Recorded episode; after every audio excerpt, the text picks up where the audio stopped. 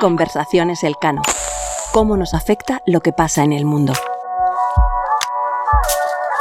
Temporada 3, episodio 8. Nuevas alianzas en Oriente Medio y el Magreb. Oriente Medio y el Magreb están atravesando cambios importantes que quizá estén pasando inadvertidos para muchos. Mientras el foco de la atención internacional está centrado en la guerra en Ucrania, las tensiones con China o el auge de los populismos en las democracias occidentales, en nuestra vecindad del sur se están reconfigurando las relaciones dentro de la región. La diplomacia avanza entre países del norte de África y Oriente Medio, marcando un giro respecto a un pasado dominado por la inestabilidad, las erupciones sociales y los conflictos armados.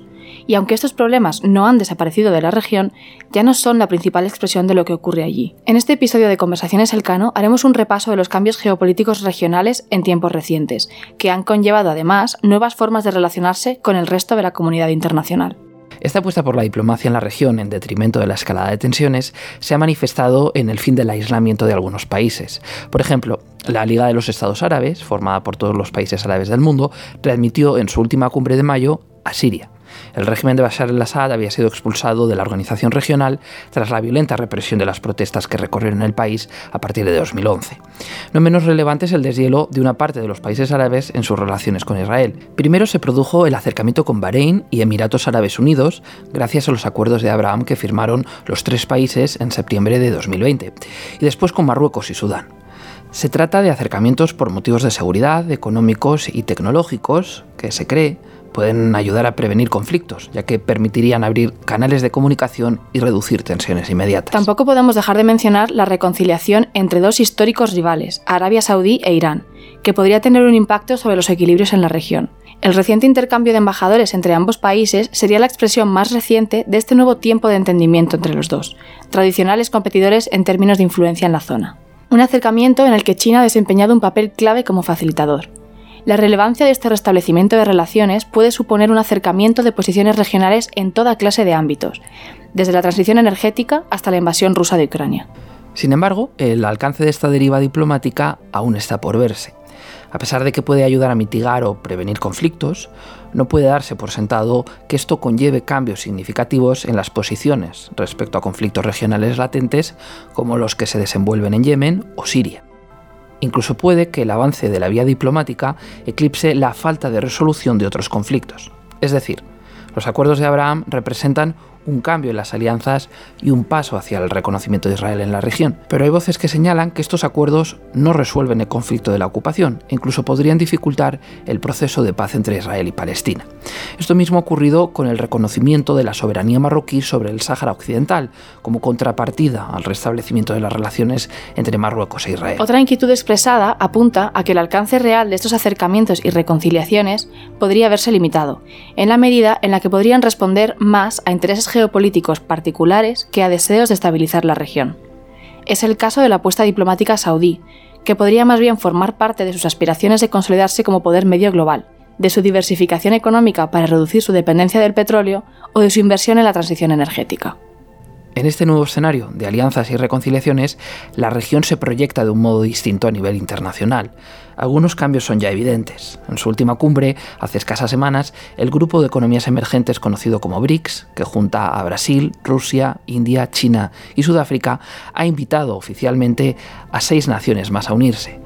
Entre ellas se encuentran Arabia Saudí, Emiratos Árabes Unidos, Irán y Egipto. Además, los países del Oriente Medio y el Magreb han adoptado una posición común de neutralidad respecto a la guerra en Ucrania. Esto supone que han forjado una voz propia, autónoma y no alineada con el enfoque de Estados Unidos y Europa. Y todo ello debido a los propios intereses y preocupaciones geopolíticas de los países de esta región.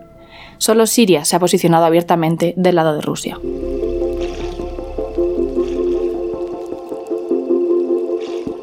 Conversaciones Elcano. Cómo nos afecta lo que pasa en el mundo.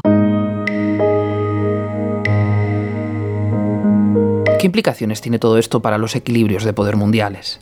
¿Se trata de procesos sostenibles en el tiempo o estamos simplemente observando cambios que podrían revertirse en el futuro? ¿Representan fenómenos aislados o forman parte de un mismo cambio estructural? Hoy nos asomaremos a todo esto que está sucediendo en nuestra vecindad sur con la ayuda de Haitham Amira Fernández, investigador principal del Real Instituto Elcano. Bienvenido Haitham y muchas gracias por estar hoy con nosotros. Muchas gracias, encantado de estar en este episodio de Conversaciones Elcano. Haitham, son muchos los cambios a nivel diplomático que se están produciendo en estos momentos en Oriente Medio y el Magreb, que suponen un giro importante respecto a estrategias políticas regionales previas. ¿A qué obedecen estos cambios? Durante la mayor parte de la pasada década, en Oriente Medio eh, existió una situación de tensión y conflicto entre los distintos actores, eh, intentando tener una hegemonía regional, interfiriendo en situaciones de conflicto y guerras civiles de Oriente Medio, del norte de África. Y eso vino acentuado por las consecuencias de las revueltas antiautoritarias de 2011 que tuvieron lugar en varios países eh, árabes. Eh, y esto marcó prácticamente la década pasada hasta casi el final de la década. En el año 2019 se vio como hubo un giro eh, en las relaciones entre algunos de estos países que estaban enfrentados entre sí, que se amenazaban, que buscaban apoyo exterior eh, para eh, castigarse mutuamente. Y esto ha llevado a un cambio en la forma de eh, gestionar las relaciones bilaterales, hacia más diplomacia, hacia procesos de reconciliación, como al que ha podido verse pues, entre Emiratos Árabes Unidos e Irán primero, eh, entre Arabia Saudí e Irán eh, a principios de este año, en el mes de marzo, con mediación china, y también una reconciliación entre los países eh, del Consejo de Cooperación del Golfo, concretamente eh, los que le impusieron un bloqueo a Qatar en el año 2017 que terminó en 2021. Esto parece el resultado de eh, una toma de conciencia de que las aventuras bélicas en las que se habían enfrascado estos países no estaban dando resultado. No, la inversión, por ejemplo, en conflictos como el de Yemen, eh, como en Siria, eh, incluso también en Libia de otra manera, pues no estaba dando resultados y el enfrentamiento con Irán, un país importante del Golfo Pérsico, podría eh, incluso desencadenar un enfrentamiento ya bélico y abierto y perjudicar los grandes proyectos que tienen eh, estos países a nivel interno.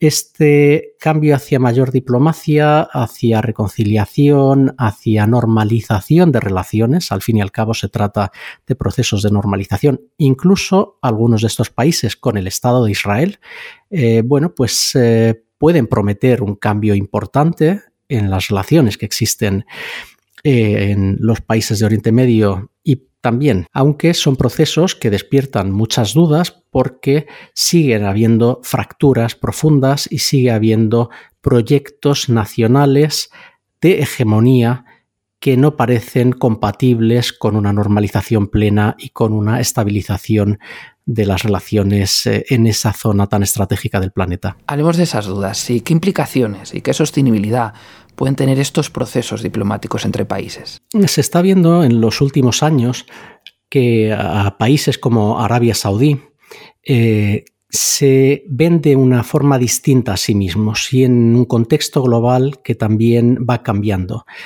El liderazgo saudí actual que está en manos del eh, príncipe heredero, el hombre fuerte de la monarquía, eh, Mohammed bin Salman, eh, quiere imprimirle al país un carácter distinto, con reformas internas venidas desde arriba, son reformas otorgadas, intentando convertir al país por distintas vías, utilizando los enormes recursos económicos de los que dispone convertirlo en una potencia media a nivel global que sea considerada y tenida en cuenta en todos los foros importantes internacionales. Y, eh, y, esa transformación debería llevar a un abandono de la dependencia de los hidrocarburos, que es lo que ha habido no solamente en Arabia Saudí, también es el caso de otros países de árabes del Golfo, de la península arábiga, y también el caso eh, de Irán. Eh, esto mm, pues eh, supone un cambio grande, pero al mismo tiempo hay dudas de que se pueda llevar a cabo y realizar porque la dependencia de los hidrocarburos es muy grande, porque hay unas vulnerabilidades internas en estos países a nivel social, a nivel económico y sobre todo porque hay unas situaciones regionales en el conjunto de Oriente Medio que eh, se pueden desencadenar eh, procesos conflictivos de guerras, de sublevaciones, levantamientos internos por las condiciones en las que se encuentran las poblaciones de esos países. A nivel interno, en varios países de la región puede haber revueltas a causa de las penurias socioeconómicas en las que viven millones de habitantes de la región y también puede haber eh, enfrentamientos entre eh, actores bien estatales o no estatales. Haitham, pensando en las derivadas de estos cambios para la comunidad internacional, hemos mencionado la entrada de nuevos países árabes en el grupo de los BRICS, así como su resistencia para posicionarse de manera clara y expresa del lado de Ucrania en el conflicto. ¿Es todo ello parte de un intento por forjar un alineamiento regional? ¿Y cómo impacta eso en su relación con Occidente? Los grandes proyectos que tienen algunos países de Oriente Medio, concretamente del Golfo, de transformación interna de sus países, pero también de jugar un papel en la escena internacional, se está viendo traducido en hechos como, por ejemplo, que eh, hayan recibido la invitación para unirse al grupo de los BRICS, países como Arabia Saudí, eh, Emiratos Árabes Unidos y también Irán, aunque no sea árabe, pero también es del vecindario. Y al mismo tiempo, Arabia Saudí forma parte del G20. Y esto parece que quieren transmitir con ello una eh, mayor autonomía, incluso independencia de las alianzas tradicionales que habían tenido y del el apoyo que recibían de Occidente, principalmente Estados Unidos, apoyo no solamente económico, diplomático, pero sobre todo también de defensa y de protección de los países de su territorio y de sus regímenes gobernantes, las llamadas petromonarquías. Esto mm, supone un cambio en la forma tradicional de relacionarse con el exterior que viene marcado por un cambio generacional en los liderazgos de estos países. En Arabia Saudí se ve con claridad, pero al mismo tiempo también eh, despierta dudas y preguntas sobre eh, qué papel van a jugar otros países en esa región, por ejemplo, para la protección del eh, Golfo Pérsico, la defensa de ese comercio de hidrocarburos que sale a través del Golfo Pérsico y del Estrecho de Hormuz al conjunto de la economía internacional. ¿Qué va a hacer China? Eh, la seguridad va a depender exclusivamente de Estados Unidos. Eh, ¿Cuáles son las relaciones que mantienen estos países, por ejemplo, con Rusia, con el régimen de Putin, en un momento en el que se está viendo claramente que hay eh, una divergencia creciente entre la posición de países occidentales que defienden la soberanía de Ucrania ante la agresión rusa y países que son socios de Occidente, pero que parecen titubear eh, cuando hay que condenar la agresión de Rusia contra Ucrania y que mantienen estrechas relaciones económicas, comerciales, de inversiones, que dan salida a los hidrocarburos rusos. Es el caso de eh, Emiratos y Arabia Saudí. Todo esto plantea grandes preguntas sobre la sostenibilidad de este giro que se está viendo, sobre eh, este giro hacia Asia y con mayores relaciones y vínculos con China, eh, y también sobre el paraguas de defensa que han recibido estos países desde hace largas décadas por parte de Occidente, si se puede mantener, si es sostenible o si será reemplazado por algún otro nuevo arreglo de seguridad, bien entre los países de la región, porque crean algún marco de eh, seguridad común, que no parece probable, o bien mediante la sustitución de eh, protector o de quien sea quien eh, proporcione esa seguridad a los regímenes del Golfo que tampoco parece algo que vaya a ocurrir en un futuro cercano. Muchas gracias, Haizan, por ayudarnos a entender estas corrientes de cambio que atraviesan el Magreb y, y Oriente Medio. Conversaciones Elcano. ¿Cómo nos afecta lo que pasa en el mundo? Conversaciones Elcano es un podcast presentado por María Santillán y Álvaro Vicente, pero detrás hay todo un equipo que lo hace posible.